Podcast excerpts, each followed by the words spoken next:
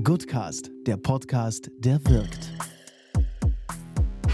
Herzlich willkommen beim Goodcast, dem neuen Audioformat des Bundesverbandes Deutscher Stiftungen.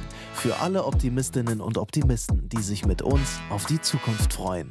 Wir sprechen mit Expertinnen und Experten aus Wirtschaft, Politik, Gesellschaft und Medien über ihre Ideen zur Zukunft des Gebens. Vier Themen verteilt auf vier Staffeln mit jeweils drei Folgen. Jetzt Kapital und Wirkung mit Julius Bertram und Katrin Kowak. Für die letzte Folge der Goodcast Staffel Kapital und Wirkung unterhalten wir uns mit Patrick Knodel. Als Betriebswirt ist er Vorstand der Knodel Foundation, welche sich in der internationalen Entwicklungszusammenarbeit engagiert. Im Gespräch erzählt er uns, was ihn antreibt. Ich bin so ein idealistischer Weltretter-Typ, auch wenn ich BWL studiert habe. Warum er die strikte Trennung von For-Profit und Non-Profit-Welt für überholt hält. Weil ich ja auch, wie viele andere mittlerweile, der Meinung bin, dass dieses Thema Sozialunternehmertum sehr gut geeignet ist, um die Welt zu retten. Was in der Entwicklungsarbeit wirklich zählt. Also musst du doch als Stiftung Strukturen fördern und Strukturen aufbauen, die nachhaltig am besten sich selbst tragen und sich selbst finanzieren. Und warum eine Stiftungsreform notwendig ist. Die Stiftungsaufsicht und das Finanzamt sagt, was genau willst du machen? Willst du Arbeitselefanten in Thailand retten oder Kindersklaven im Kongo aus der Kobaltmine befreien oder willst du eine Schule in Bolivien bauen? Ja, woher soll der denn das jetzt schon wissen? Der fängt doch gerade erst an. Wir wünschen ihm viel Spaß beim Hören der dritten Folge des Goodcast. Bevor wir gleich in den Goodcast starten, hier noch ein Hinweis zu einem Partner. Die Online-Plattform yoursri.de beantwortet Stiftungen die Fragen, welche Wirkung haben unsere Anlagenfonds? Ist es möglich, die Wirkung unserer Stiftung insgesamt zu erhöhen? Steht der Förderzweck unserer Stiftung mit der Vermögensanlage im Einklang oder gar im Widerspruch? Und welche Nachhaltigkeitsaspekte kann ich in die Anlagenentscheidung integrieren?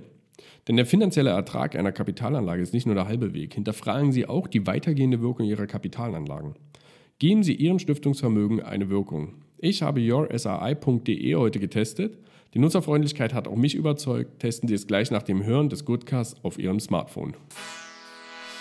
Hallo Patrick, schön, dass du dir die Zeit genommen hast. Hallo, freut mich ebenfalls. Schön, dass du da bist. Wir heißen dich herzlich willkommen in unserem kleinen Hinterhofstudio äh, und wollen direkt mit der Frage starten, was verschlägt dich nach Berlin? Warum bist du hier? Verschiedenste Termine äh, für die Stiftung, für unsere Investmentgesellschaft, für alles Mögliche. Ich versuche immer, wenn ich hierher komme, dann irgendwie alles voll zu packen und äh, zweieinhalb Tage dann Vollgas durchzuhetzen durch Berlin, so wie heute kreuz und quer. Und äh, unter anderem natürlich auch für diesen schönen Podcast und für die Veranstaltung vom Bundesverband. Wenn du dich mit drei Schlagwörtern beschreiben müsstest, welche wären das? Das ist ja wie mein Vorstellungsgespräch. und das ohne Vorbereitung. Hinterfragend, entschlossen, ungeduldig. Wir haben natürlich im Vorfeld ein bisschen zu dir recherchiert und haben drei aktuelle Jobs gerade gefunden. Du bist einmal Vorstand der Pandion Innovation AG, du bist geschäftsführender Gesellschafter von United Management und erster Vorstand der Knodel Foundation. Welchen Hut hast du am liebsten auf? Damit habt ihr ja mein Dilemma schon recherchiert. ähm, der wichtigste Hut ist die Knodel Foundation. Wobei natürlich die Überschneidungen zwischen der Innovation AG als For-Profit-Investment-Vehikel und der Knodel Foundation als gemeinnütziger Stiftung fließend sind, weil ich ja auch wie viele andere mittlerweile der Meinung bin, dass dieses Thema Sozialunternehmertum sehr gut geeignet ist, um die Welt zu retten.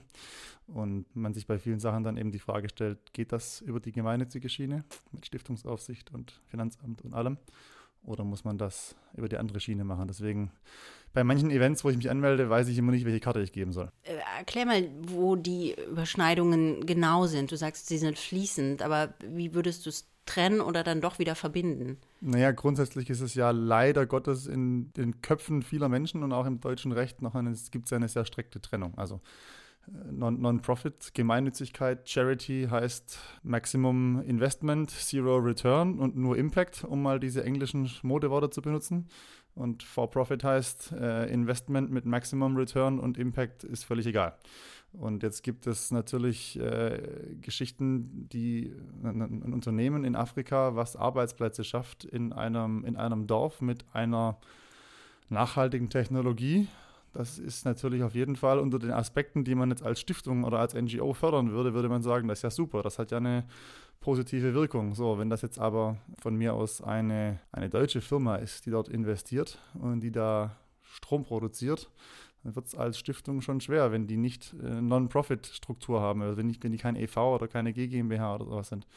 Kurzes Beispiel dazu ist Africa Green Tech ich weiß nicht, ob ihr die kennt zufällig, die dieses Solartainer äh, herstellen und Stromanbieter in entlegenen Dörfern in, in Mali und im Niger werden. Und ähm, da habe ich investiert vor kurzem über die Innovation AG. Das ist natürlich, also aus meiner Sicht, wenn das funktioniert nachhaltig, ist der Social Impact höher als vieles, was viele NGOs so machen, vor allem in der, in der Fläche. Also was dahinter angestoßen wird, wenn du, wenn du Strom in einem Ort hast, nicht nur in deiner, in deiner Hütte, um dein Handy zu laden, sondern Strom überall im Ort, wo sich jeder selbstständig machen kann, wo ein Schreiner eine Maschine kaufen kann und äh, wo du einfach Dinge produzieren kannst, einen Kühlschrank, Waren frisch halten, dann hast du einen, einen riesigen Impact und ähm, das geht aber nicht. Ich kann da jetzt in so eine, in so eine AG, kann ich mit der Stiftung einfach nicht als Spende. Ich kann natürlich bei Stiftungen, die so gestrickt sind, dass sie aus Zinserträgen leben, kann ich natürlich Eigenkapital investieren.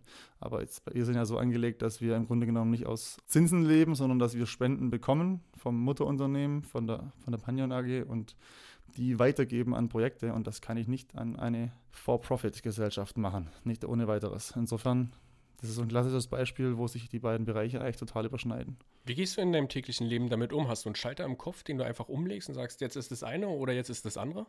Zu dem Schalter in meinem Kopf müsste eigentlich meine Freundin interviewen. Mein Problem ist, dass, dass ich den nie ausschalten kann. Ich bin so wirklich, ich bin so ein idealistischer Weltretter-Typ, auch wenn ich BWL studiert habe und nicht so aussehe. Das ist leider so. Und äh, manchmal wünsche ich mir, ich könnte das mal ab und zu ausschalten. Du siehst nicht aus wie ein Weltretter oder wie ein BWL-Student? Wie ein Weltretter. Okay. Ich sehe eher aus wie ein BWL-Student wahrscheinlich. Wobei ich mich auch kleidungstechnisch immer so versuche, in der Mitte aufzuhalten, so dass, dass du keinem auf die Füße trittst, so ein bisschen. so. kein Anzug, aber, aber, aber auch kein Hoodie und so irgendwo in der Mitte. Nee, im täglichen Leben, ich denke, ich beschäftige mich einfach den ganzen Tag mit solchen Themen. Ich kann es nicht abschalten und ich muss ja da auch selbstkritisch sagen, ich habe BWL studiert, ich war auf, einer, auf einem Wirtschaftsgymnasium, ich war in zwei Auslandssemestern in London und so weiter und ich habe den Begriff Sozialunternehmer bis vor zweieinhalb, drei Jahren noch nie gehört gehabt. Und ich glaube, dass das sehr vielen Leuten so geht, die sich mit diesem Thema nicht befasst haben. Also ich musste mir das jetzt in den letzten zweieinhalb, drei Jahren, dieses, diese, diese Schnittmenge, für mich war das auch immer getrennte Welten. Ich musste mir die auch erstmal selber beibringen. Ich glaube, da haben wir jetzt viel auch nochmal aufzudröseln. Einmal die Knodel Foundation und die Innovation AG und vielleicht am Ende wieder zusammenzuführen im Thema Impact Investing und Social Entrepreneurship. Versuchen wir es, genau. Vielleicht fangen wir mal mit der Knudel Foundation an. Dahinter steht ja die Pandion AG, ein Immobilienunternehmen von, von deinem Vater. Ja. Du bist erster Vorstand. Wie gehst du damit um, dass dein Vater der Geber ist? Wie kann man sich da bei euch auch die Arbeitsteilung vorstellen? Letztendlich lebt die Stiftung aus dem, was die was das Familienunternehmen an Spende da einbringt. Es kann auch jeder andere natürlich an uns spenden. Ich will eigentlich nicht in so einen, in so einen Spendenwettlauf eintreten gegen NGOs. Der Spendenmarkt ist begrenzt und ich will da kein Geld für ausgeben, um da anderen was abzujagen, weil wir ja uns selbst finanzieren können aus der Familie. Ähm, aber grundsätzlich kann jeder bei uns was spenden und die Verteilung ist im Grunde so. Natürlich haben wir am Anfang darüber geredet, was wollen wir machen und, und so kam es zu der gemeinsamen Idee, das zu gründen, aber inhaltlich hält er sich im Grunde genommen raus und stellt die Möglichkeit dar, um das zu tun und ich mache es inhaltlich, weil er hat jetzt auch irgendwie so eine 247-Stunden-Woche und deswegen ähm, wird das schwierig, wenn er da auch noch mitmischt. Wie stark ist der Einfluss der Stiftung auf euer Familienleben? Ist das so, dass wenn ihr abends zusammensitzt, dass ihr dann über Arbeitssklaven in Indien sprecht? Das kommt schon mal vor äh, und wir, wir diskutieren auch viel darüber, wie die Welt funktioniert und ich meine, er ist Generation 62, ich bin Generation 85. Ist auch nicht immer alles einer Meinung, ähm, aber das gehört, glaube ich, dazu.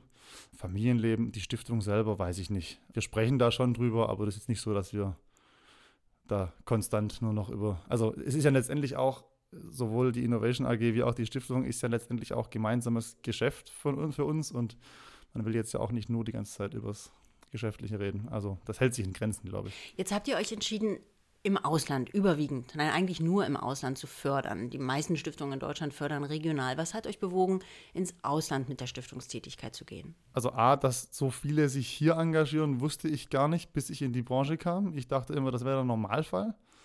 Dieses klassische Bild von dem, was auch die NGOs früher benutzt haben, von irgendwelchen traurigen schwarzen Kindern. Deswegen dachte ich immer, die meisten engagieren sich eigentlich in, gerade in Afrika unser Argument war und ist ganz klar, ja, es gibt auch leider Gottes in Deutschland, die Schere geht auseinander. Es gibt auch hier immer mehr Menschen, denen es schlecht geht und das hat viele Gründe. Ähm, aber schlecht gehen ist immer noch ein anderes Level als schlecht gehen in, in Kriegsgebieten oder in absoluten Failed States. Äh, über die Ursachen kann man da auch wieder lange diskutieren, aber grundsätzlich haben wir gesagt, wir wollen da helfen, wo die Not am größten ist, wo der Wirkungsgrad am größten ist. Das war mal so die ursprüngliche Aussage. Und daraus habe ich dann im Laufe der Zeit das, was die Stiftung tut, so ein bisschen weiterentwickelt.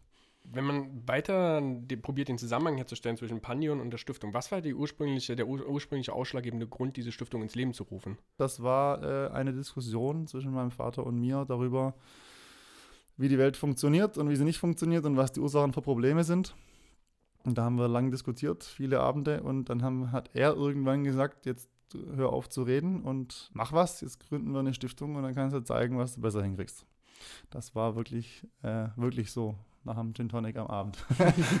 also, und am nächsten Morgen habe ich ihn gefragt, weißt du das eigentlich noch? Oh ja, machen wir das. Und dann habe ich da noch, äh, ich war bei einer anderen Firma noch und habe dann da noch ein halbes Jahr weitergemacht und wusste dann, ich will da weg. Und habe dann zu ihm gesagt, so, entweder ich mache jetzt was eigenes oder wenn du da wirklich Bock drauf hast, machen wir das. Und er sagt, nee, komm, lass uns das machen. Und wie ging es dann weiter? Du bist dann als nächstes zur Aufsichtsbehörde oder du bist erstmal gereist oder du hast was gelesen? Ich war erstmal in Nicaragua mit dem Rucksack noch drei Wochen, habe mir da auch schon in so ein paar Barrios so ein paar Projekte angeschaut, da auch mitgearbeitet, mal so zwei, drei Tage nebenher. Also nicht jetzt als großer Freiwilligendienst, sondern eher um zu sehen, was so gemacht wird. Äh, hab dann, ich meine, wir hatten äh, keine Vorstellung, weil ich habe mich jetzt auch nicht im Detail mit dieser ich nenne es mal Sozialbranche beschäftigt gehabt bis dahin, sondern es war im Grunde so, dass man die naive Vorstellung hatte, man macht ein Projekt irgendwo im Ausland und hilft irgendwelchen Leuten mit einem eigenen Projekt. In Nicaragua habe ich dann gesehen, dass das wahrscheinlich gar nicht die beste Idee ist, weil du A schon mal nicht weißt, wo, den, den Zugang nicht hast und dass auch diese Projekte eben oftmals von dem Ausländer, der, der das Projekt macht, abhängen und wenn der geht, dann ist halt oft Feierabend und das ist nicht besonders nachhaltig. Und dann habe ich die Stiftung haben sie gegründet ähm, mit einem Anwalt, der schon wegen einem anderen Thema im Haus war. Das würde ich übrigens heute auch nicht mehr machen. Ich würde heute eine GmbH machen, aber da wurde ich damals nicht so gut beraten, finde ich, aus heutiger Sicht. Auch der einzige grundsätzliche Fehler, der wir gemacht haben, aus meiner jetzigen Brille. Und äh, dann bin ich eigentlich ein halbes, dreiviertel Jahr durch die Gegend gerannt, durch ganz Deutschland und habe versucht, mich mit jeder Stiftung und jeder NGO von Brot für die Welt und SOS bis zum kleinen Sieben-Mann-EV, der einen Gründer hat, der irgendwie aus Äthiopien kommt, zu unterhalten und zu fragen, was macht ihr und wie macht ihr es? Und dann war ich bei Fineo und dann habe ich mich bei euch beim Stiftungsverband angemeldet und war auf dem ersten Stiftungstag und habe einfach nur mal versucht, so einen Quercheck zu kriegen, was denn so gemacht wird was, und, und wie es gemacht wird, um rauszufinden, was macht Sinn und was macht keinen Sinn. Was war der beste Rat, den du bekommen hast in deiner Research-Phase? Junge, Junge, ihr packt aber Fragen aus. Der beste Rat in meiner Research-Phase. Die Grunderkenntnis, ich weiß nicht, ob das ein Rat von einer Person war, aber die Grunderkenntnis, dass jemandem zu helfen, der aus intrinsischer Motivation da, dort vor Ort, wo er selber schon lebt, ein Problem erkannt hat und das lösen will, und dabei vielleicht Anschubhilfe braucht, ist auf jeden Fall immer der bessere Weg, als jemandem zu sagen, du könntest ein Problem lösen und wir machen das zusammen. Diese Grunderkenntnis, glaube ich, die hat eine Weile gebraucht, aber die finde ich bis heute eigentlich so die Kernbotschaft. Du hast ja die klassischen äh, Entwicklungshilfeorganisationen angesprochen, die einfach Zugang zu Nahrung, Zugang zu Wasser geben. Ihr sagt Zugang zu Recht, beziehungsweise das Recht auf Wissen ist eure erste Motivation, die ihr den Stiftungen oder NGOs oder Projekten vor Ort geben wollt. Warum Wissen? Da muss ich jetzt eine Minute ausholen, wenn das okay ist. wir haben Zeit, bitte. Okay. Im Grunde genommen, wir haben ja da drei verschiedene Bereiche auf, auf der Website und ich habe mich so ein bisschen gefragt, nicht alles hat was mit Wissen zu tun. Also oftmals wird diese, dieser, diese Begriffe Bildung und Hilfe zur Selbsthilfe, die werden ja sehr strapaziert. Ich glaube, vieles, was Hilfe zur Selbsthilfe heißt, ist keine. Und Bildung ist auf jeden Fall gut, das schadet nie. Aber auch Bildung frage ich mich ja immer, also für welchen Menschen auf der Welt hilft jetzt welche Bildung weiter? Und hilft es nur ihm persönlich oder hilft es allen außenrum? Ganz banales Beispiel. Viele bauen irgendwelche Schulen an, ans Ende der Welt in Äthiopien und dann ist da eine Grundschule von Klasse 1 bis 4 und dann gehen da vielleicht sogar ein paar Mädels hin die da vorher nicht hingehen durften und nach Klasse 4 ist Feierabend und dann gehen die, dann geht es nicht weiter und dann gehen die wieder nach Hause und werden mit äh, 14 schwanger. Also hat jetzt das Geld für die Bildung und die Schule was verändert in deren Leben? Ich vermute nein. Deswegen ist man ja gerade im afrikanischen Raum heute mit diesen Vocational Training Centers, mit Ausbildungsberufen, wo man sich eher an, am Bedarf orientiert und sagt, okay, damit kann der was anfangen hinterher. Ich habe es aber deswegen bewusst nicht nur Bildung genannt, sondern Wissen, weil ich eben auch darauf hinaus will, dass das Wissen bei uns jetzt versuch's sehr global zu formulieren, in der, in der westlichen Welt oder auch in jetzt anderen entwickelten Ländern, die eben mehr konsumieren und mehr Gas geben, auch China und so weiter, dass wir halt für ganz vieles auf der Welt die Ursache sind und äh, nicht die Lösung. Und dass das, das Wissen darüber ist aus meiner Sicht in der hiesigen Bevölkerung unvorstellbar erschreckend gering. Und das sage ich gerade auch bewusst als jemand, der aus dem wirtschaftlichen Hintergrund kommt. Ich glaube, der Wissensgap und der Blick auf die Welt zwischen Leuten, die in solche Länder gehen, die sich ein bisschen mit, was leider fast niemand macht, mit Geschichte beschäftigen. Also man kann ja fast alles aus Geschichte erklären, weil die Menschen machen die gleichen Fehler immer 700 Mal. Und keiner liest durch, was der Letzte gemacht hat und wundert sich, wie konnte denn das passieren? Das macht mich wahnsinnig.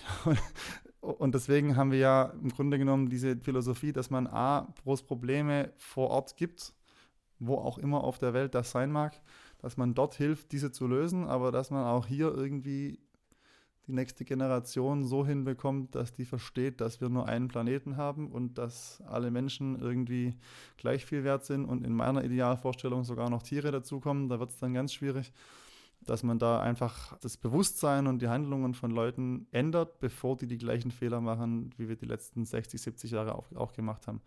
Das habe ich versucht mit diesem Wissensbegriff irgendwie zu fassen, aber es ist natürlich sehr vage. Aber vielleicht, um das nochmal fassbarer zu machen, wenn du ein Projekt nennen könntest, das genau das beschreibst und wo du auch sagst, jawohl, da haben wir genau diese Intention, nämlich Wissen und Recht auf Wissen zu ermöglichen, hinbekommen. Welches wäre das? Das fällt, das trifft für fast alle zu. Die Frage ist, welchen Bereich. Also den letzten Bereich, den ich angesprochen habe, fördern ja auch dieses freiwilligen Austauschprogramm, wo dann äh, weltwärts, wo, was ja verschiedene Entsendeorganisationen machen, was ja auch vom, vom, vom Ministerium gefördert wird. Natürlich kann man da sagen, jetzt schickst du einen 18-Jährigen ein Jahr ans Ende der Welt in irgendein Projekt. Ja, was haben die Leute vor Ort von dem denn? Der kann doch noch gar nicht so viel sollte idealerweise so sein, dass der, dass der die nicht mehr kostet, als er ihnen bringt. Vom Nutzen her, das glaube ich ist so, wenn der, wenn, der, wenn der junge Mensch gut drauf ist. Aber mit was die zurückkommen, ist ja die entscheidende Frage. Und die Leute, ich war letztes Jahr in Ruanda, habe dort, weil ich war auch skeptisch, ob das funktioniert. Ich war letztes Jahr in Ruanda, habe dort mich mit vier Freiwilligen getroffen, die gerade dort sind.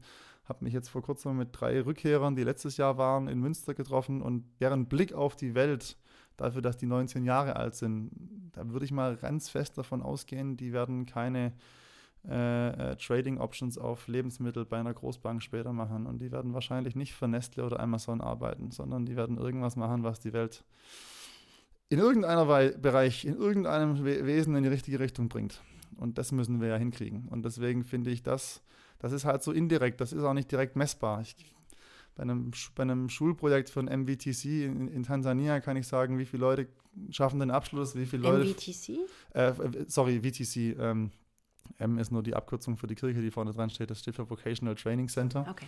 Also ein, ein Ausbildungszentrum. Da kann ich, kann ich sagen, wie viele gehen da rein, wer geht da rein und wie viele schaffen den Abschluss und wie viele von denen, die eine Ausbildung als Mechaniker machen, werden hinterher Mechaniker. Das kann man relativ simpel messen. Bei sowas ist die Messbarkeit des Impacts, um mal dieses Modewort zu benutzen, natürlich schwieriger, aber ich glaube, langfristig ist es eine super Sache. Wenn die Welt so ein dunkler Ort ist, wie du sie eben skizziert hast, wie, wie, schafft ihr es trotzdem, die Projekte zu finden, die da herausstechen?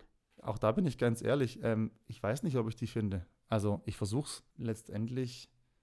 Ich habe ja gesagt, ich habe mit verschiedenen Organisationen angefangen zu arbeiten. Ich habe quasi gesagt, okay, ich gehe zu verschiedenen Organisationen, ich frage die, was für ein Problem seht ihr und was ist eure Lösung. Das war für mich schon mal der erste Reality-Check, den ich krass fand, weil die Frage kannten die meisten gar nicht. Weil anscheinend ist es so, dass Stifter, in der Regel sind das ältere Herrschaften wie ich, die dann schon mehr Geld haben, noch mehr al älter als ich. Jetzt habe ich gerade Schwäbisch eingebaut, älter wie ich. Das, da kommt, da sieht man den Schwaben, es tut mir leid. Ähm, das mitten in Berlin. Das mitten in Berlin. Und nicht im Prenzlauer Berg, sondern in ja, Charlottenburg. Ich werde auch kommentiert drüber weggegangen. Direkt entsorgt.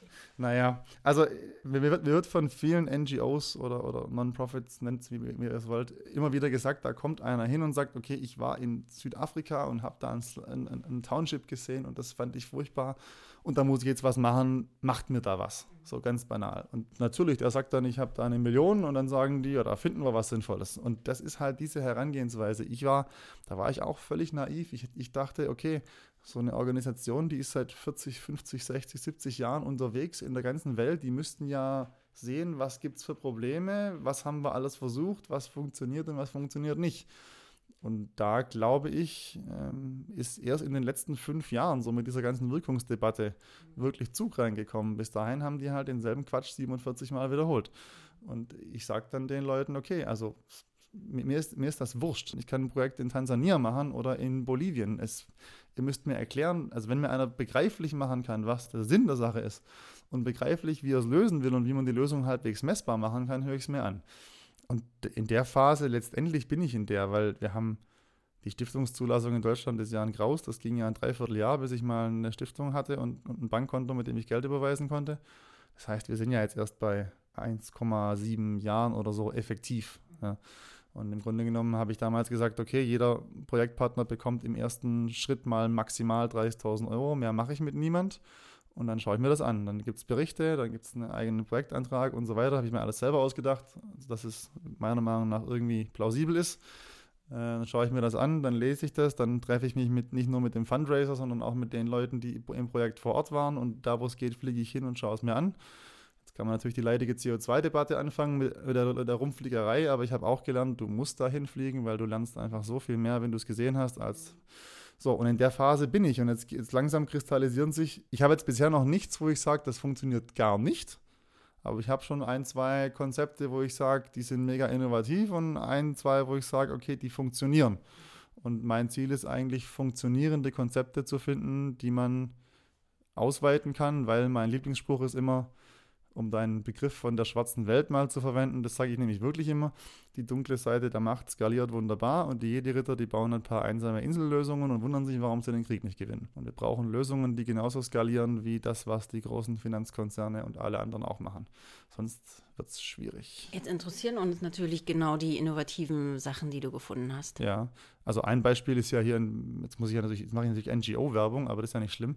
Ähm, also, also ein, es ist der Goodcast, passt. Ist der Goodcast, ne? Also was, was ich sehr gut finde, ist, ist äh, International Justice Mission, die kommen aus, aus Washington, sitzen hier in Berlin in Deutschland. Ähm, das war offen gesagt auch ein Themenfeld, was ich auch nicht auf dem Schirm hatte bis ich durch Zufall zu denen kam. Ähm, die sagen im Grunde genommen, es gibt, ganz lapidar formuliert, es gibt für alles auf der Welt eine NGO. Eine kümmert sich um Essen, eine um Trinken, eine um Arbeit, eine um Ökologie, schlag mich tot, aber es gibt keine, die sich um den Zugang zu Recht kümmert. Also man, das ist ja das Witzige, dass man im Business-Bereich sagt man immer, okay, was sind so Standortkriterien? Da ist immer Rechtssicherheit relativ weit vorne. Warum geht jemand nach Kenia, ja, weil die Polizei korrupt ist von oben bis unten und du halt keine Rechtssicherheit hast. Und die sagen, es ist ja schön, dass du jemanden mit einem innovativen Mikrokreditsystem äh, dazu verhilfst, dass er seinen eigenen Shop aufmachen kann. Aber wenn der Nachbar ihm den Schädel einschlägt, alles mitnimmt und geht und keinen interessiert, dann wird es halt eng. Und das ist im Grunde genommen deren Ansatz. Und die sagen, äh, die wollen Sklaverei beenden bis 2030. Jetzt sagen die meisten, was für eine Sklaverei? Amerika, das ist doch 100 Jahre her. Es gibt heute mehr Sklaven als jemals zuvor auf der Welt. Also nur heute leben mehr als kumuliert in allen Zeiten zuvor auf der Welt. Äh, man redet davon ungefähr 40 Millionen, genau weiß es keiner. Jeder Deutsche beschäftigt mit seinem Lebensstil ungefähr 60 Sklaven. Kann man so runterbrechen. Und ähm, deren Ziel ist, bis 2030 muss das aufhören. Und die sagen, es sind quasi im Grunde genommen ganz einfach gesagt drei Stufen in der ersten Stufe mal reingehen, Sklaven befreien und deren Peiniger vor Gericht bringen, weil das in an ganz vielen Ländern nie passiert. Ja, da kannst du ein Kinderbordell betreiben, ganz offen, und das wird niemanden interessieren. Der Polizist ist eher Kunde. Und der zweite Schritt ist dann eben Anwälte, Richter, Polizisten zu schulen und mit denen zu arbeiten und denen beizubringen, okay, da ist das Problem, wie, wie kann man das angehen, wie nimmt man Beweise auf, wie kriegt man das vor Gericht. Also die Urteile nicht mehr selber zu erwirken, sondern dem Staat beizubringen, dass er selber funktioniert, weil die Gesetze sind meistens da. In Indien gibt es einen Bonded Labor Act, aber es wird halt nie einer dafür verurteilt. Äh, und im dritten Schritt bringt man dann eben auch noch den, äh, nimmt man andere zivilgesellschaftliche Verbände und, und, und Parteien mit rein und sagt, okay, ihr könnt das auch alleine machen, ihr braucht da nicht ewig uns dafür, ihr könnt selber Leute befreien, ihr könnt selber zur Polizei, ihr könnt euch selber wehren. Und so schaut man eben, dass man eine Gesellschaft und ein System von Grund auf nachhaltig verändert. Das ist natürlich ein Ansatz, der ist extrem langwierig. Wenn du da ein Büro aufmachst in einem neuen Land und sagst, ich, ich bekämpfe jetzt die Fischereisklaverei in, in Thailand, ja, das, das stehen x Konzerne dahinter, das machst du nicht von heute auf morgen. Aber das, dadurch kriegst du halt wirklich Druck in die Pipeline, das kriegt mediale Aufmerksamkeit und was ich bei denen zum Beispiel cool finde, dann ist der Werbeblock vorbei, ist, ich war da vor Ort mit denen in Indien und dieses Detailwissen, also ich habe hier ein, ein, ein, Big Goal 2030 weltweit, was heißt das für das Land, in dem ich bin, was heißt das für die Branche, für den Standort, was heißt das innerhalb des Büros für die einzelnen Teams, wer hat welchen Job und was muss ich tun und was ist mein Beitrag für the bigger picture. Und das ist da unglaublich stark ausgeprägt. Das habe ich so selten gesehen, auch in normalen Firmen. Und das ist ja eine Kritik von mir an vielen NGOs, dass das, glaube ich, lange, es ändert sich, aber lange Jahre so, auch was ich von anderen gehört habe, die jetzt den Job länger machen als ich, da rede ich ja auch wieder blinde von der Farbe, dass da eben viele Leute drin sind, die auch einen hohen Idealismus haben, aber wenig Management-Skills. Und die brauchst halt auch, wenn ich irgendwas groß machen will. Das wäre jetzt ein Beispiel.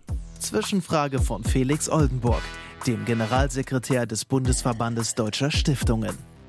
Hallo Patrick, deine Stiftung ist jetzt zwei Jahre am Start. Was war dein größter Fehler bisher? Ich habe befürchtet, dass die kommt. Also einer, einer war die Stiftung zu gründen und keine GmbH, das habe ich schon gesagt. Es sind eher so kleine Sachen. Ich habe schon gemerkt, dass ich bin immer der große Anwalt der Unterdrückten nach dem Motto, die können nichts dafür und hier läuft so viel schief und so weiter. Aber natürlich muss man auch einfach Mentalitäten anerkennen, wie sie in gewissen Ländern eben sind. Die sind jetzt nicht gerade so, wie der Schwabe ist, so gründlich und nachhaltig und jeden Tag nachgucken, dass alles stimmt. Ähm, und da gibt es natürlich schon auch Beispiele, wo, ich, wo du wahnsinnig wirst, wenn du vor Ort bist und in, in, in so einem, gerade in so einer Berufsschule. Und ich erzähle immer wieder die Geschichte aus Tansania. Da bin ich, da dachte ich, ich muss durchdrehen. Da schnappst du dir zwei ähm, Mechaniker, also Mechanics Teacher, und fragst sie einfach, hey, wie läuft's denn? Was braucht ihr? Sagt mal frei raus, wenn ihr euch was wünschen könntet, was man verbessern muss. Was würde das sein? Und dann sagen die, wir haben zu wenig Tische. Dann sage ich, wie zu wenig Tische? Ja, wie ist das denn? Ja, also wir haben 70 Schüler und haben zwei Tische. Und auf diesen zwei Tischen sind so zwei Automodelle halt nachgebaut aus Resteteilen, wie das eben oft so ist. Und sage ich, okay, könnt ihr mir die mal zeigen? Und dann sind wir in diesen Raum rein und dann sagen die mir, okay, das sind die beiden Tische. Und ich so, sind das die gleichen Tische, die die Schreiner da drüben auch haben? Ja. Sind das die gleichen Tische, die die Schreiner da drüben herstellen? Ja. Dann bin ich rüber. In der gleichen Schule gibt es also eine, Schreiner, eine Schreinerlehre und die haben acht Schreiner im Kurs in dem Jahrgang. Die haben da sechs Tische stehen und die bauen die Tische selber. Also wie zur Hölle kann es sein, dass in dieser Schule keiner den Hut auf hat und sagt, hier ist ein ganz banales Problem und eine ganz banale Lösung, zwei Räume weiter, das löse ich jetzt. Mhm. Und das macht einen dann schon nachdenklich, wo du sagst, hey, wenn ihr das nicht auf die Kette kriegt, man kann alles anschieben, aber so eine grundsätzliche Leistungswillensbereitschaft, Probleme zu erkennen und zu lösen und nicht nur nach dem Motto, wie das eben in vielen Gesellschaften noch, noch stärker als bei uns der Fall ist, Hierarchie ist von oben nach unten und wenn der da oben einen Fehler macht, dann sage ich es lieber nicht und behalte es für mich. Das sind halt Dinge, die killen das Ganze. In Indien auch ein Riesenthema. Also das, das ist frustrierend. Das finde ich jetzt kein, würde ich nicht sagen, dass mein, mein Fehler ist, aber natürlich, ich arbeite mit denen zum Beispiel auch zusammen und da habe ich schon gesagt, Leute, also das, solche Sachen gehen gar nicht, weil da könnt ihr, da können wir das Geld auch anzünden. Die schnellen fünf. Sekt oder Selter? Äh, Selter. Blockhütte oder Hochhaus? Oh, Hochhaus. Erster FC Köln oder VfB Stuttgart? Das ist ja wohl keine Frage. VfB Stuttgart. Afrika oder Indien? Afrika. Leuchtturm oder Gießkanne? Haha. Leuchtturm. Wie lange beabsichtigt, also ihr seid 1,7 Jahre am Start, aber wie lange beabsichtigt ihr so durchschnittlich eine Förderung laufen zu lassen? Sagt ihr auch mal Das kann durchaus auch mal Infrastrukturförderung sein und das sind dann zehn Jahre. Das sind wir jetzt beim, also das ist eine schöne Frage, finde ich, weil das sind wir auch bei einem ganz großen Thema aus meiner Sicht, was mir auch immer, immer wieder NGOs sagen, ist, dass die Bereitschaft auf Stiftungsseite infrastrukturell zu fördern, Personal, Büro, sonst was überhaupt nicht da ist. Und auch da frage ich mich, was macht ihr eigentlich seit 40 Jahren? Also ich kann ja von dem normalen Menschen, der sich irgendwie nicht damit groß beschäftigt, weil er in seinem Alltag untergeht und der im Jahr was spendet, nicht, von dem kann ich ja nicht verlangen, dass der so eine NGO bewertet und sagt, oh, den müssten wir jetzt aber eine Fundraising-Stelle finanzieren. Aber von jemandem, der eine Stiftung leitet, kann ich das doch erwarten, weil das ist ihm sein Job. Und das wird einfach, das höre ich immer wieder, das wird nicht gemacht. Und da muss man jetzt auch wieder unterscheiden. Würde ich jetzt, ich nehme jetzt mal irgendein Beispiel, würde ich jetzt Brot für die Welt, der Welthungerhilfe, SOS oder sonst wem äh, sowas finanzieren? Natürlich nicht. Die sind groß genug, da steht teilweise die Kirche dahinter. Da ist an der einen, ich will jetzt keine eisischen Organisation nennen, aber da ist an der einen oder anderen Stelle wahrscheinlich eher zu viel Verwaltung als zu wenig. Aber dann gibt es andere Konzepte. Auch da kleines Beispiel, Stay Stiftung aus Stuttgart, mit denen wir auch arbeiten, die sagen im Grunde genommen, wir bilden ein Netzwerk aus Sozialunternehmern in einem Land die sich bewerben können für bestimmte Programme, die sich selbst verwalten. Äh, also die helfen Leuten, die ohnehin schon was machen und bilden, suchen die Besten raus und schauen nach Konzepten, wie man, wie sich selber effizienter managen können. Super geiles Konzept. Die machen das momentan irgendwie mit einer Dreiviertelstelle und dem Chef, der das auf 450 Euro Basis macht und sich nebenher selbst finanziert und diversen Praktikanten, wo ich sage, hey, das ist natürlich, wenn du das skalieren willst in mehrere Länder, das geht nicht. Du brauchst dann irgendwann natürlich einfach mehr Personal. Ein Dollar Brille, mit denen wir arbeiten, ist auch so ein Thema. Das ist ein Konzept, was die einfach Land für Land ausrollen wollen. Das ist letztendlich eine Firmenzentrale, die ein Franchise-System betreibt. Nur halt ein positives. Das fängst du an, das funktioniert, dann, wie das ist, wie, wie bei so einem Startup auch, dann gehst du in Papas Büro und nebenan noch in die Bude und einer sitzt noch auf dem Sofa und einer auf dem Boden, aber ab einem gewissen Grad geht das halt nicht mehr. Dann musst du professionell werden. Und wenn du dann solche Themen nachhaltig machen willst, mit einem 10-Jahres-Plan wie ein Businessplan, dann brauchst du auch, jedes, jedes Startup in Berlin würde sagen, wir brauchen Funding, um unser Wachstum zu finanzieren. Ja, die übertreiben das zwar manchmal, aber letztendlich ist es, ist es Non-Profit ja genau das Gleiche. Dann brauchst du eine gewisse Sicherheit. Du kannst ja nicht den Leuten nächstes Jahr sagen, jetzt haben wir euch alle gefördert und was angestoßen, aber jetzt können wir leider nicht weitermachen. Tschüss. Also musst du doch als Stiftung. Du musst Strukturen fördern und Strukturen aufbauen, die nachhaltig am besten sich selbst tragen und sich selbst finanzieren. Also ich würde gerade, ich, ich, ich, ich habe hab bisher noch keine einzigen Euro ausgegeben mit der Stiftung für irgendeinen Gramm Beton. Also ich tue mich ganz schwer, wenn mir jemand sagt, baust du mir eine Schule. Also ich will in Menschen investieren, die als Multiplikatoren da sind. Und wenn wirklich mal einer kommt, der sagt, ich habe da ein super Betreiber und super Lehrer und da ist ein totaler Need für eine Schule und das ist mit dem Staat schon abgesprochen und durchgeplant. Das läuft, sobald der Bau da steht, dann sage ich, okay, gut, dann macht es vielleicht an der Stelle Sinn, mal eine Schule zu bauen, aber da muss viel passieren. Also die Leute investieren viel zu wenig in strukturellen Aufbau und viel zu viel in irgendwelche einzelnen Gebäude oder einzelnen Projekte. Du hast ja schon so ein bisschen auch die bürokratischen Hindernisse angesprochen, die dir begegnet sind, sowohl bei der Rechtsform, aber vielleicht auch beim, bei der Förderung im Ausland. Habt ihr da Hindernisse oder ist das da alles ganz leicht? So ein, da bin ich immer noch ein blindes Huhn. Also beim Aufbau, klar, das war echt ein Drama in sieben Akten. Also erst, mit, erst die Stiftungsaufsicht und dann die, Bezirks, die Bezirksregierung, die irgendwie eine untergeordnete Stelle davon ist und dann das Finanzamt und jeder muss Ja sagen. Das fängt ja schon bei der Gründung damit an. Das ist ja völlig abstrus. Da sieht man ja schon, wie die, Denk wie die bürokratische Denkweise ist. Jemand sagt, ich will, ich mache es wieder ganz plump und groß. Jemand sagt, ich will die Welt retten. Deswegen mache ich eine Stiftung. Die Stiftungsaufsicht und das Finanzamt sagt, was genau willst du machen? Willst du Arbeitselefanten in Thailand retten oder Kindersklaven im Kongo aus der Kobaltmine befreien oder willst du eine Schule in Bolivien bauen? Ja, woher soll der denn das jetzt schon wissen? Der fängt doch gerade erst an. Du sagst doch auch keinem Unternehmer, du musst heute festlegen, welche Produkte du in 30 Jahren verkaufst und du musst es heute schon aufschreiben. Weil das weiß doch noch keiner, der muss doch erstmal lernen. Aber die Stiftungsaufsicht will das von dir wissen. Also habe ich gesagt, gut, es gibt ganz viele Bereiche auf der Welt, Butterfly-Effekt, die alle zusammenhängen und ich will mir nicht anmaßen, heute alles schon zu wissen. Und wenn ich heute zurückschaue, drei Jahre, dann wusste ich verdammt viel nicht. Und wahrscheinlich weiß ich in zehn Jahren hoffentlich noch viel mehr. Also muss ich mir doch das offen halten in der Satzung, dass ich äh, im Grunde genommen machen kann, was ich will. So, also alles, was sinnvoll ist. Also habe ich versucht, die Satzung ganz breit zu formulieren und da möglichst viel reinzuschreiben. Und das war ein Riesentheater. Ich glaube, mein Anwalt war dreimal bei denen im Büro und hat versucht, das denen zu erklären. Das passt perfekt für einen kurzen Werbeblock zum Bundesverband Deutscher Stiftungen. Deshalb setzen wir uns ja dafür ein, dass das Stiftungsrecht flexibilisiert wird, weil es tatsächlich keine Lernerfahrung ermöglicht. Weil der historische Stifterwille immer den aktuellen Stifterwillen schlägt. Du kannst nicht die Satzung ändern, wenn du sie einmal festgelegt hast. Insofern, wenn diese Rechtsreform durchgeht, fühlst du dich vielleicht auch wohler in dem Konstrukt, das du hast. Da habe ich auch schon gesprochen, äh, auch mit ein, zwei Anwälten, die daran mitarbeiten. Das ist auf jeden Fall, auf jeden Fall ein guter Weg. Ja. Ich glaube, wir brauchen da an der Stelle wirklich eine neue Denkweise und da brauchen wir eine neue Gesetzgebung. Ich habe in Ruanda ein, ein Sozialunternehmen kennengelernt äh, aus mit einem Gründer aus Kalifornien und jetzt bin ich kein großer Freund der Amerikaner, was sie geopolitisch machen, aber was man ihnen ja zugute halten muss, ist, dass sie, wenn sie was machen, das immer mit sehr viel Elan angehen.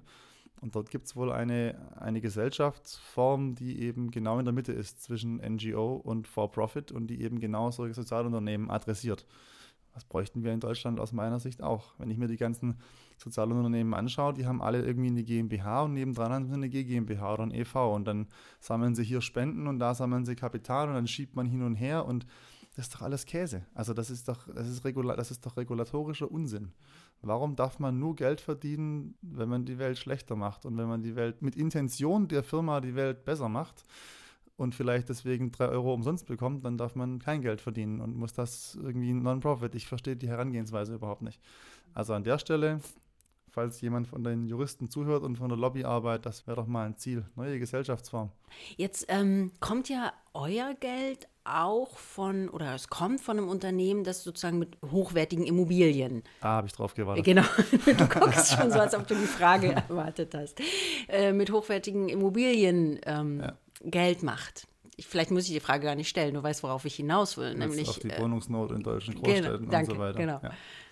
ja. das ist natürlich immer der Teil, zu dem ich mich am schwierigsten äußern kann, weil das nicht mein Business ist, sondern das von meinem Vater. Aber es ist ganz grundsätzlich so, ich glaube, dass in diesem Bereich sicher auch nicht alles Gold ist, was glänzt. Auf der anderen Seite muss man auch aufpassen, man macht da sehr gerne allgemeines Investorenbashing. So jeder, der in einer Großstadt neue Wohnungen baut, ist böse glaube, da gibt es auch solche und solche. Ich glaube, dass wir da versuchen, im Rahmen der Möglichkeiten ein paar Dinge anders zu machen. Vielleicht gibt es andere, die machen es noch besser. Muss ich, ich, muss ehrlicherweise sagen, ich bin da nicht im Detail im Thema drin, aber ich gebe mal ein Beispiel. Es gibt auch ein Projekt jetzt ähm, in Berlin, wo äh, ein Bürogebäude gebaut wird, wo wir, ich glaube, 1000 Quadratmeter Mietfläche rausgenommen haben und das verbilligt eben an, an Künstler, Kunsthandwerker und so geben. Aber man muss auch eines klar sagen, dieses Thema Immobilien in Großstädten, wenn Sie sich mal die Grundstückspreise anschauen seit 2009, tja, da hat die Politik natürlich auch einfach geschlafen. Also das ist, da kann man sich auch wieder den schwarzen Peter hin und her schieben. Ich glaube, dass die Investoren, die zahlen horrende Preise für Grundstücke, die zahlen horrende Preise für den Bau. Und wenn sie für beides horrende Preise zahlen, dann müssen sie hinten wieder horrende Preise nehmen, um noch Geld zu verdienen. Ich habe offen gesagt keine Lösung für dieses Problem. Ich glaube, es gibt da viele richtige Entwicklungen. Es gibt dieses Thema mit dem sozialen Wohnungsbauquoten, die, äh, die vorgeschrieben werden, wobei man auch da sagen muss, als Investor, Sie kaufen das ganze Grundstück, dann dürfen Sie 30 Prozent nur, müssen Sie abgeben für einen gewissen Preis für einen sozialen Wohnungsbau. Aber den Kaufpreis haben Sie das ganze Grundstück bezahlt. Das heißt, die Politik macht dadurch auch die anderen Wohnungen wieder noch ein bisschen teurer. Was würdest du machen, wenn jemand um die Ecke kommen würde und würde dir eine Million Euro in die Hand drücken? Jetzt privat oder für die Stiftung? das, ist, das ist deine moralische Entscheidung. Äh, eine Million Euro, äh, dann würde die würde ich in die Stiftung geben und würde weitermachen wie bisher. Also, äh, Ins Vermögen oder in die Förderung? Ins Stiftungsvermögen oder in die Förderung? Mhm. Ja, bisher haben wir kein Stiftungsvermögen, wir haben ja nur 50.000 Euro. Aber die Frage ist jetzt gut, weil ähm, ich habe das damals nicht gemacht, aus, aus, ne, aus den erwähnten Gründen, keine Zinsen und so weiter. Ich stelle aber mittlerweile fest, mit dem, war neulich auf diesem European Venture Philanthropy Association jährlichen Treffen da, also ein, äh, eure Konkurrenzveranstaltung in Europa Wir sozusagen. arbeiten mit IFPE euer, zusammen. euer gut. Partner in Europa. Und da wurde eine Studie gezeigt, auch wie wirkt Kapital und äh, Spende wirkt am kurzfristigsten, FK wirkt mittelfristig und EK-Einsatz wirkt am langfristigsten. So, wenn man das mal als Grundlage nimmt, müsste man ja sagen als Stiftung, okay, ich gehe doch wieder zurück zum Vermögensstock und investiere das eben nicht in die von mir gescholtenen Banken und Aktienfonds, sondern in Fonds, die speziell in Sozialunternehmen in Land XY investieren, in Mikrokreditstrukturen, die am Ende nicht bei 80 Prozent äh, Zinssatz rauskommen und so weiter. Also unter dem Aspekt wäre das eine Überlegung und die haben wir übrigens auch generell. Also die habe ich ganz generell. Diese Frage stelle ich mir gerade ständig. Machen wir das weiter so oder wollen wir den Vermögensstock einmal aufbauen oder will ich eine GmbH drunter machen, um genau diese Themen zu verstärken? Aber da muss ich jetzt auch sagen, ich, ich stelle mich ja nicht, nicht so gerne als allwissend dar. Da, ich weiß es noch nicht. Ich habe da noch nicht die Erfahrung vielleicht. Also, wenn einer zuhört, der mir da Aufklärung leisten kann, dann bitte E-Mail schreiben. Ich lerne immer gerne. Oder einfach auf Twitter, Facebook oder Instagram Hashtag Goodcast kommentieren. Wir wünschen die richtigen Lösungen, viele gute Lösungen und einen tollen weiteren Weg in der Knodel Foundation. Danke, dass du heute unser Gast warst. Sehr gefreut. Vielen Danke Dank. für die Zeit. Das war die letzte Folge der Goodcast-Staffel mit dem Schwerpunkt Kapital und Wirkung. Wir hoffen, dass Ihnen das Zuhören genauso viel Spaß gemacht hat wie uns das Aufzeichnen der Interviews. Bleiben Sie informiert und verpassen Sie nicht, wenn die zweite Staffel des Goodcasts startet, dann mit dem Schwerpunkt Demokratie.